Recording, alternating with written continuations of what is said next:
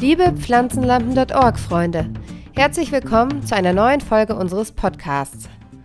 Heute werde ich euch was erzählen über verschiedene Typen und beziehungsweise Arten von LED-Pflanzenlampen, wie LED-Pflanzenlampen sich so grob kategorisieren lassen, äh, was es einfach für Unterschiede gibt, damit ihr besser einschätzen könnt, was ihr für eure Gegebenheiten braucht. Inzwischen gibt es sehr, sehr viele verschiedene Arten von LED-Pflanzenlampen.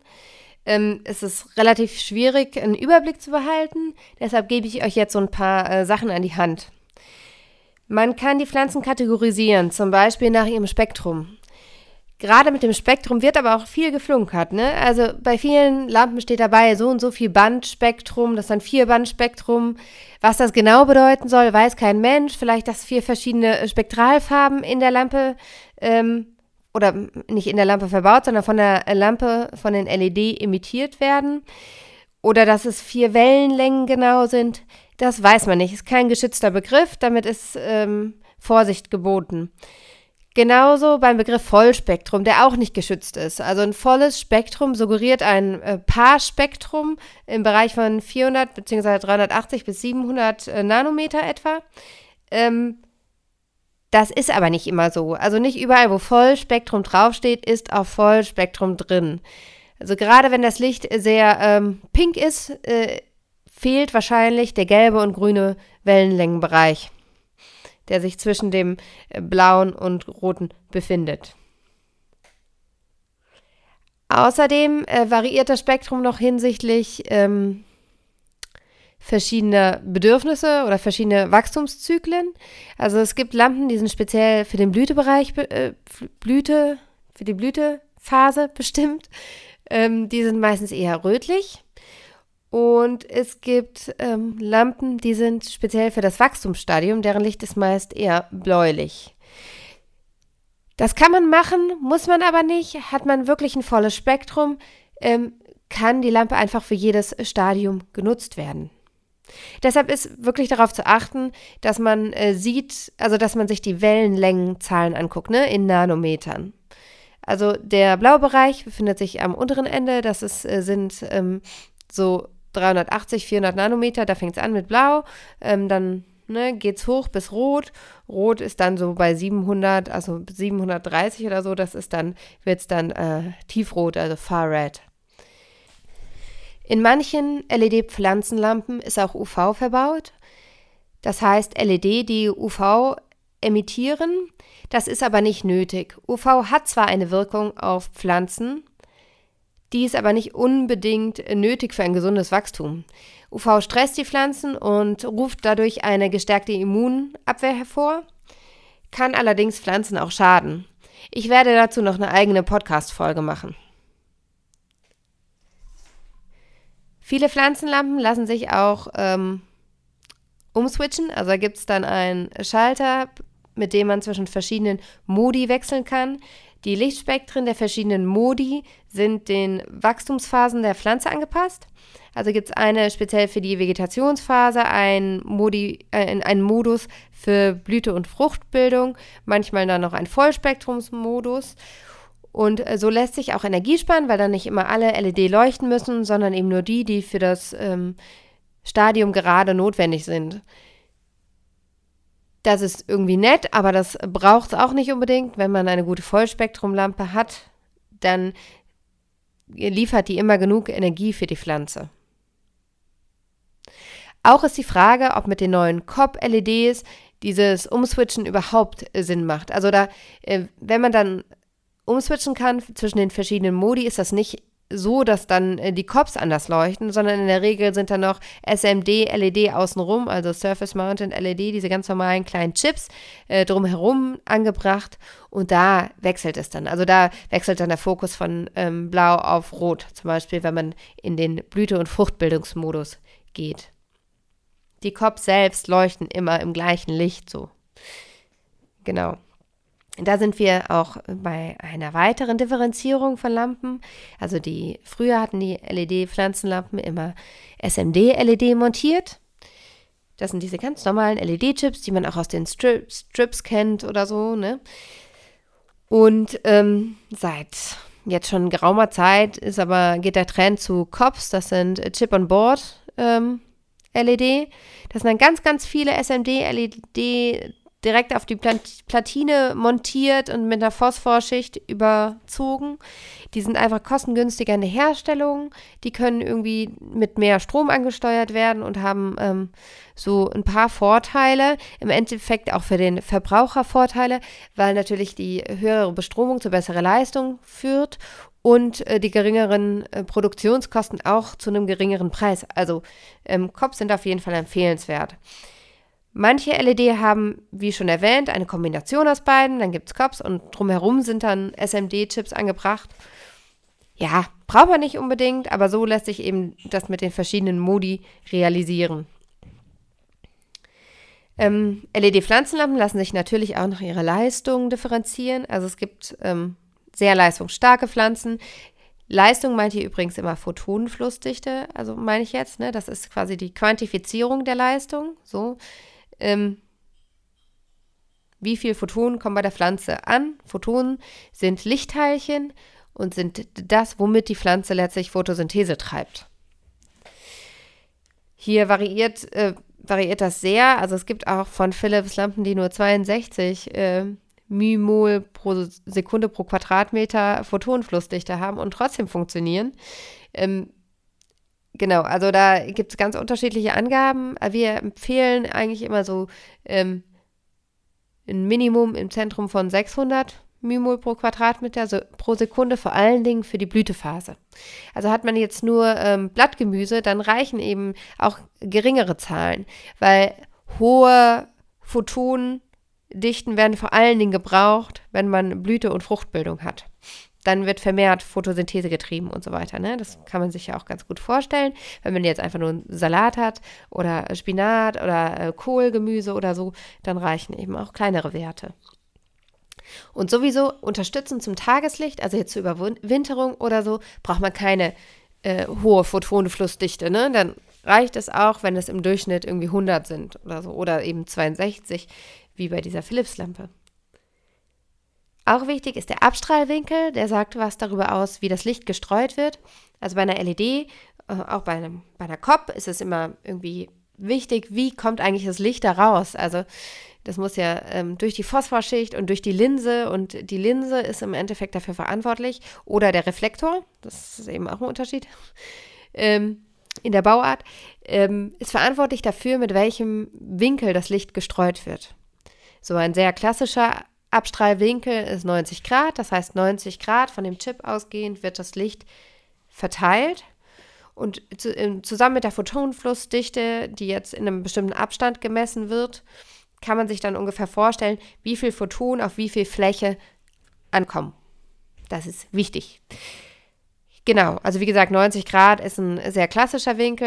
Ähm, wird der Winkel enger, dann ist die Tiefenwirkung meist ein bisschen besser, also für höhere Pflanzen wird der Inkel breiter, dann äh, für Bodendecker oder so, ne, dann äh, äh, ist das dann geeignet, weil dann einfach das Licht weiter gestreut wird, aber letztlich weniger Photonen dann ankommen. Ne? Die Photonen werden dann auch mehr verteilt einfach. Genau. Ähm, ein sehr augenscheinlicher Grund für Differenzierung bei LED-Pflanzenlampen ist die Bauform. Es gibt ganz viele quadratische und rechteckige Lampen, also die eigentlich aussehen wie so ein Board. Da sind meist unten einfach die LED angebracht und da findet sich dann oft ein, ein Lüfter noch drin.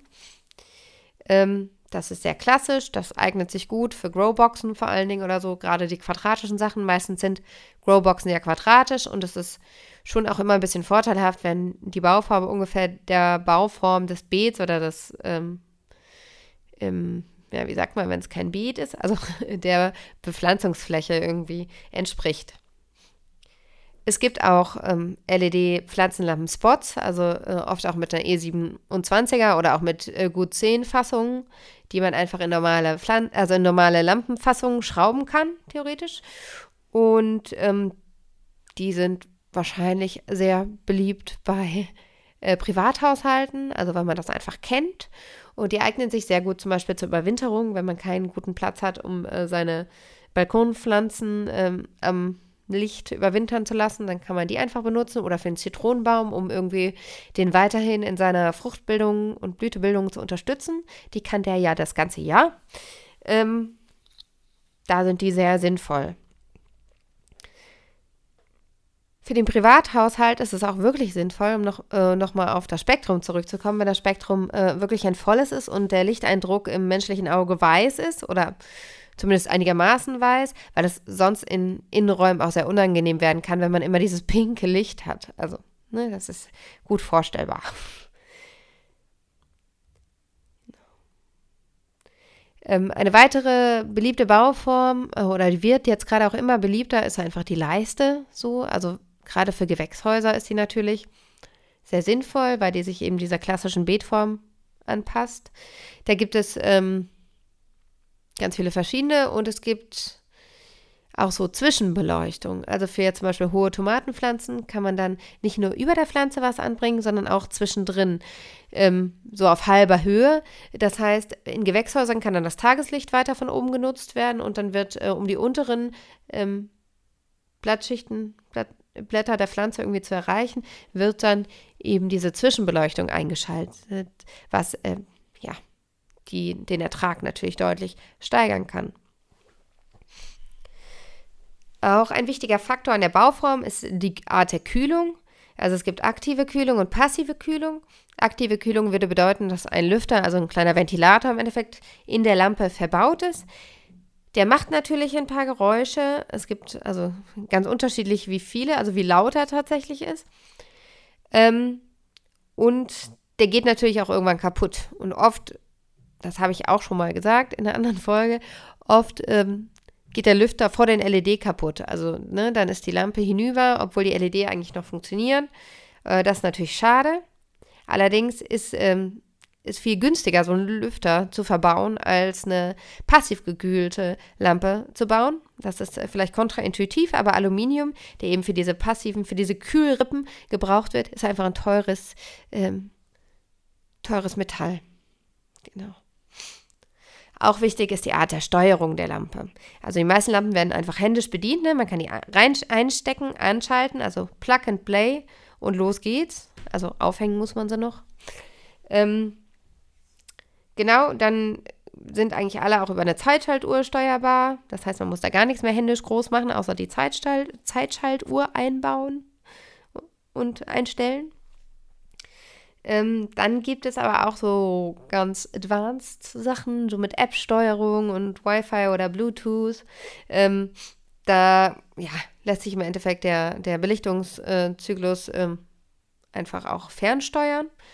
Ähm, was auch wichtig ist, ist, ob die, Pflan äh, die, die Pflanze, hm, die Lampe daisy-chainbar ist. Das bedeutet, dass man mehrere Lampen modular aneinander schließen kann und auch ähm, steuern kann gleichzeitig, also dass man nicht jede Lampe einzeln ansteuern muss oder einschalten muss oder, ne, sondern dass man die alle zusammenschalten kann.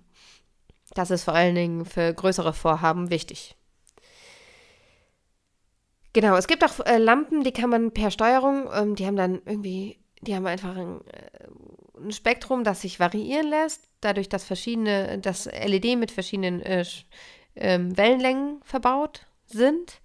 Und da kann man dann per App oder per ähm, anderer Steuerung, Computersteuerung, ähm, das Spektrum selbst einstellen. Also da hat man, kann man quasi ein ganz eigenes Lichtrezept entwerfen ähm, oder sagen, nur rotes Licht oder nur blaues Licht oder jetzt erst morgens eine Stunde rotes, dann eine Stunde blaues, dann irgendwie grün oder wie auch immer, ne? wie man Bock hat oder man kann rot und grün kombinieren oder whatever.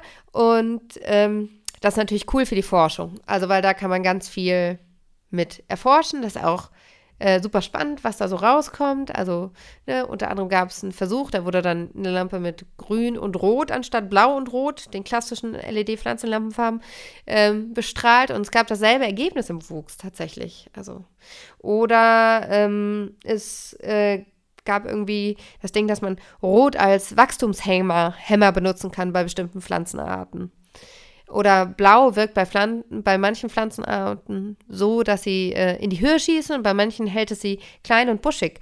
Genau, und so ist es ganz spannend, äh, wie verschiedene Spektren auf verschiedene Pflanzen wirken. Das ist nämlich immer ganz unterschiedlich. Und was eigentlich am coolsten ist, dass bestimmte Inhaltsstoffe äh, gezüchtet werden kann, können. Also bestimmte geschmackliche oder auch medizinisch wirksame Inhaltsstoffe können durch die Gabe eines bestimmten Lichtspektrums verändert werden. Genau. Was es noch für Lampen gibt, äh, die auch gerade für die Hobbygrower ziemlich interessant sind, sind so äh, DIY, also Do-it-yourself-Lampen. Ähm, man kann sich natürlich einfach alle Komponenten selber bestellen und zusammenbauen und sich vorher ganz viele Tutorials angucken und lesen und denken und so. Äh, es gibt auch fertige DIY-Kits, die man sich bestellen kann, die man dann halt nur noch zusammenschrauben muss.